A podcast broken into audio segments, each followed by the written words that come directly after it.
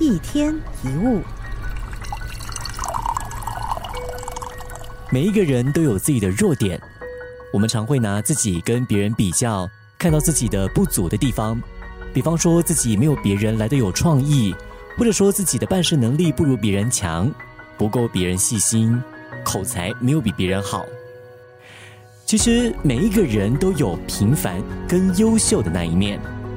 有平凡或者说弱点，其实并不可耻。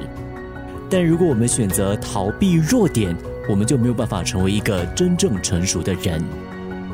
当面对自己的不足之处，我们能够做的就是尽量改善自己的弱点，不要用自己弱小的部分跟别人比较、跟竞争。我们应该做的事是放大自己的优点，做自己擅长的事，展现出优秀的自我。当然，这并不代表你的弱点就不存在了。平凡的那一面依旧会存在，但它至少不会成为一个明显的弱点。尽量做一个自己会喜欢、会认同的人，那是决定我们是否快乐的关键。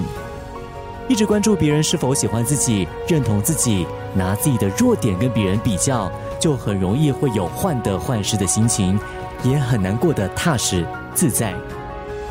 善待会善待自己的人，忽视会忽视自己的人，我们就会过得好一点。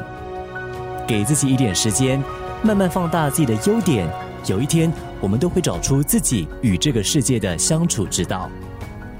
一天一物。